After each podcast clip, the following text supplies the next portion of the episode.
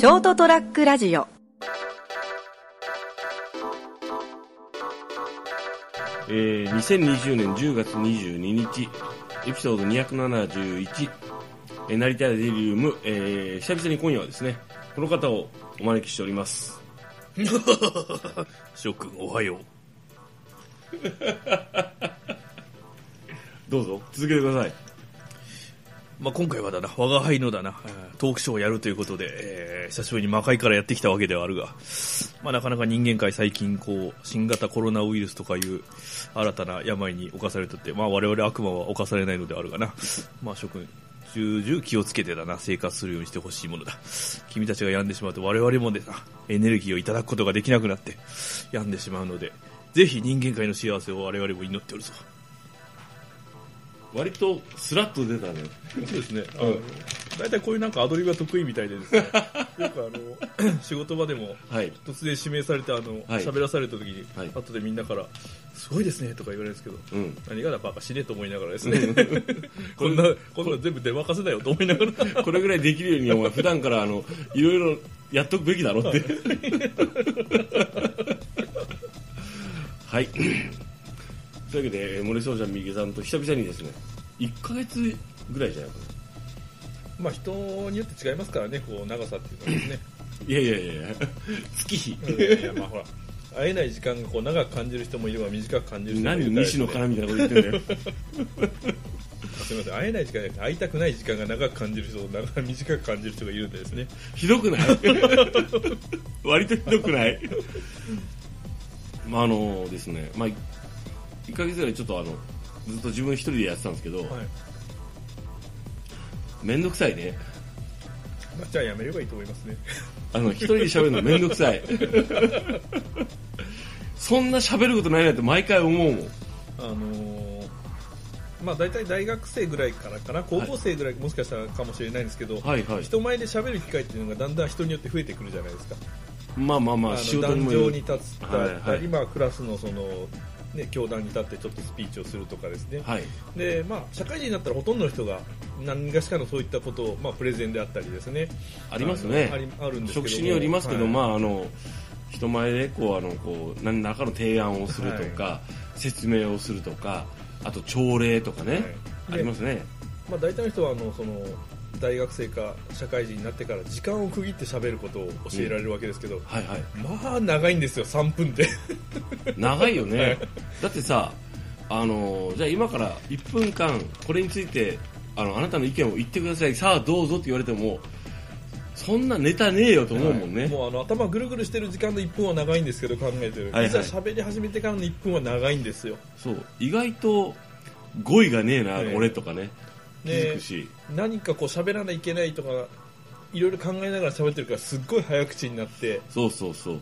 気がついたら家でこうスピーチを1分間読む読んだつもりのあ読んだつもりっていうか読むうん練習ね。1分間とうんうん。実際に喋ってる時って40秒ぐらいで終わっちゃうんですよね。そう。あれ？終わっちゃった？って。だからやっぱあの、人前で話す、人前で話すというよりも、あの、誰かに、誰かとか不特定多数でもいいけど、あの、まあ、例えば職場の人たちに対して、自分のこう同僚とかに対してね、えっと、今回こういう企画があって、えっと、これはこういう意図を持ってこういうやり方でで最終的にはこういうことをやって皆さんにもご協力いただいてでこうすれば皆さんの利益になりますみたいなことっていうのは割とちゃんと準備すればできると思うんですよ。えだけど僕たちがやってるのはあのショートトラックラジオとかは本当もう雑談なんであの個人的ななんかテーマとかがないとあのえ普段バレないんですよね。うん、そう。あの普段からそんなに考えて暮らしてるわけじゃない自分と対面するんですよね。俺割とこれについて何も知らねえなとかもう例えばこうなんかこう政治に関してなんかはなんかなんか知らないけど腹が立つと思うけどこれをちゃんとなぜ俺がこれに対して不満不満を持つのかを説明しようとしたらあれ？そんな知らないなって。まあであの人間がね2人とも腐ってるんであの二人とも腐ってる、えー他人とかですねあの世界とか世の中に対する悪口に関してはスラスラスラっと出てくるけど、うん。相手を褒めるとかですねいはい。いところを見つけるっていうところにはもう沈黙は金なりの勢いでも出てこないんですよね。そうなんですよね。自分のいいとこはいくらでも出てくるんですけどね出てくるんだ。他人がいいと思ってるかどうかは別として。割と出てくるんだ、えでもこうやってねあの雑談僕喋ってますけど成田さんの前には全部カンペで書いてありますからね。ここで詰めるとか詰まるとかですね。ちょっとこうたどたどしく喋るとか書いてあってそんな完璧なものが このペラあのコピー用紙の裏に俺のメモ書きで、はい。ここで咳払いとかですね。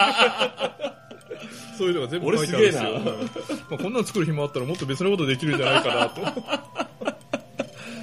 素晴らしいですね。あのですねこの間ねあ今度ねあの僕の大好きな歌手のはいロック歌手の宮本浩次が、はい、あのはい、すみません先生、はいはい。あれひろじって読むんですか？そうですよ。浩二じゃないんですね。浩次です。あ宮本浩次ですけど。じゃなくてよかったはい。です、、思い思い出しあ分かってよかったですね。あの今ソロ活動ずっとやっててね。でロマンスっていうアルバムを出すんですよ。はい。はいでそのロマンスっていうアルバムは何かというと昭和歌謡、はい。まあ、昭和に限らずね。はい。あの女性の歌手はい。が、まあしまあ、シンガーソングライターもしくは歌謡曲歌手アイドルとかいろんな方がね歌ってきた歌をあの宮本浩次がカバーしてあの歌うという。であの僕はあの宮本エレファントカシマシのもうはい。デビューの時から好きな理由として、とにかく宮本は歌がうまいんですよ、そのそのいろん歌がうまいもいろいろあるよ。例えばあなたがあの先ほどね自己紹介というかその冒頭でね。来ていただいた。はいあのでもう国連閣下とかも、はい。すごい歌うまいじゃないですか。そうですねあのちなみにあのガールズロックといってですね、はい。女性歌手うん。のカバーアルバムを出していらっしゃる、あでしょ？はい。だからほらその女性の歌も、うん。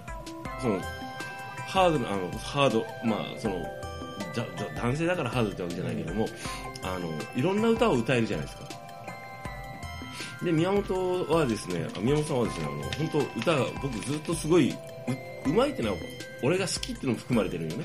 当然。であの人が歌うカバー曲がすごい好きでで特にあのこうまあ、YouTube でとか、まあ、いろんな SNS とかサブスクとかでいろいろ検索してもらうと分かるけど結構カバーしてるんですよ。でそれを今回アルバムにすると、うん。あ楽しみだなって。嬉しいなと思ってねであのエレファントカシマ時代エレファントカシマ時代って言ってんだけどバンドのアルバムでも何曲かカバーをしててあのそれもすごいいいなと思ってたんですよ。であのソロアルバムの第一弾でもやっぱり割と歌謡曲っぽいあの歌を作って歌ってるんですよね。であこれいいなと思って聞いてたんですけどであのねまあそのなんていうんですかねネットというかその今すでに公開されたりあの NHK あのテレビとかでねはい。あの披露されてるんですけどもその中であの大体僕はですね宮本浩次がそのいろんなカバー曲を歌うとその歌に対するその自分がも知ってる歌が多いからはい。なんだろうこうあこの歌ってもともと良かったけどこんな表現の方法があるんだって思うことも多かったんですよね。であのーなんていうんですかねあの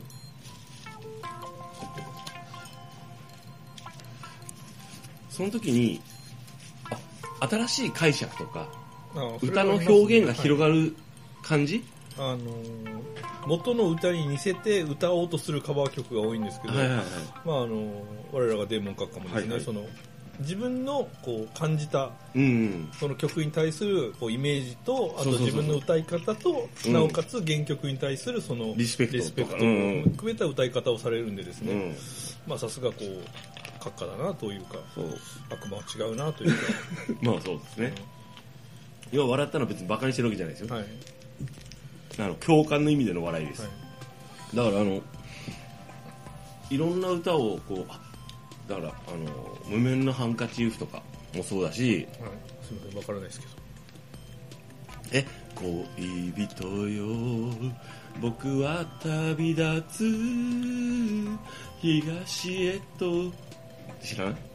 まああの成田さんの歌が下手でわからないのかもともとの歌がわからないのか そこはよくわかりませんけど俺が俺が事故事故に遭っただけじゃねえか今のまあわからないです。赤いスイートピーは？赤いスイートピーわかりません。赤いスイートトピーとかもカバーしてるんですであの元歌がもちろん素晴らしかったり、はい元の歌手の方の歌が素晴らしいのもあるんですけど、あのあこういうふうにこうなんだろうこのジェンダーというかね男性のしかもそのその割とこうロックとか、ね、歌謡曲と対極にあるように思えたような表現活動をしてた人が歌ってもこの歌は素晴らしくてしかもなおかつこれだけなんかこういい曲だなって感動できるんだなということが多かったんですよ。だけどこの間ねあの中島今回のあのえっ、とそのロマンスっていうアルバムで、はい。あの中島みゆきさんのねはい「あの化粧」っていう歌をカバーしてると。でそれをねちょっとあのねあのサブスク多分た何だったっけな？えっ、と Amazon ミュージックかなんかなちょっと忘れたんですけど YouTube ミュージックか忘れたんですけどとにかく動画を見たんですよ。大丈夫ですか？今なんかあの何今何食べてるんですか？冷やしくずまんじゅうですかね。あ違うこっちですね。あのセブンイレブンの白わらびバニラですね。どうですか？味は。めっちゃ美味しいこれ。あよかったよかった。さっきむっちゃ悪口言ってたじゃん。お前センスねえなっつってバニラバニラ。あそこね、はい。まあいいやちょっと話したんだけど。であの中島みゆきさんの「化粧」っていう歌を宮本浩次がカバーして歌ってたんですよ、だけどね何がすごいかと思った。歌はすごい良かったんですよ。はい。だけどなんかねあこの歌に関しては全然その中島みゆきの元歌を超えられてないっていうかそのなんだろう。真似このこの曲に限定して言うとあ宮本浩次でさえこの歌この宮本中島みゆきのというあの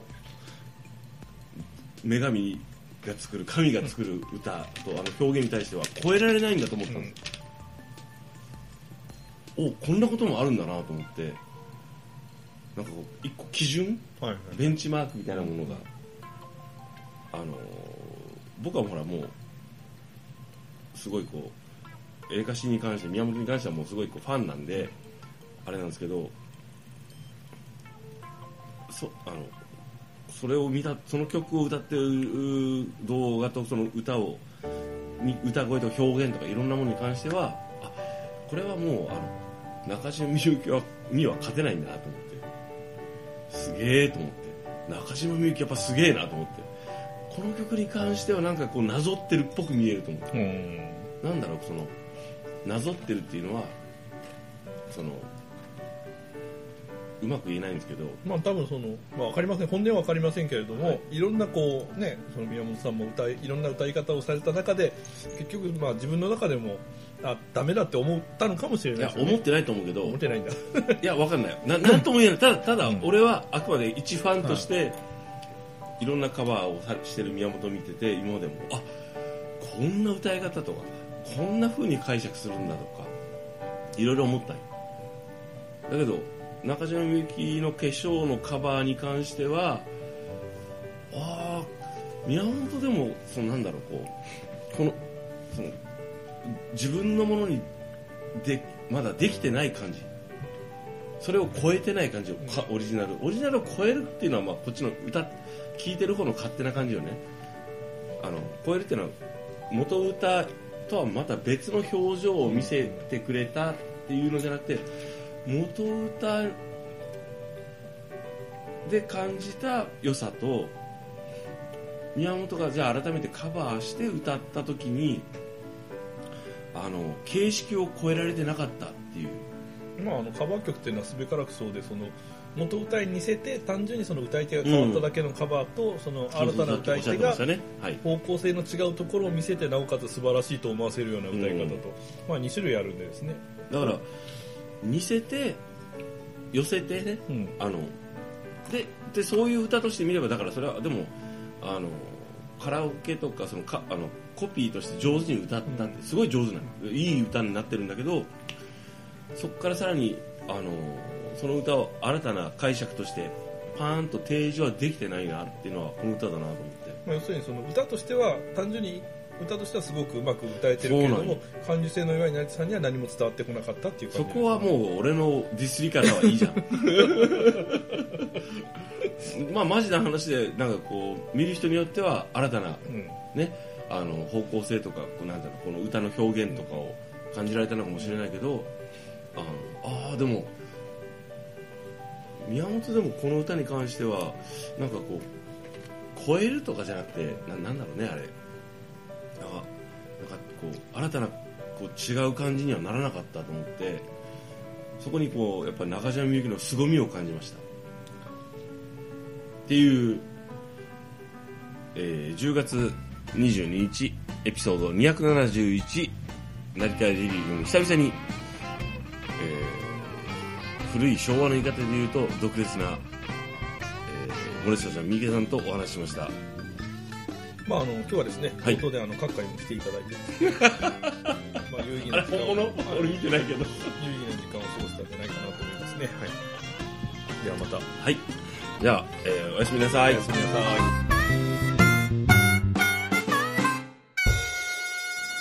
ST-radio.com ショートトラックラジオ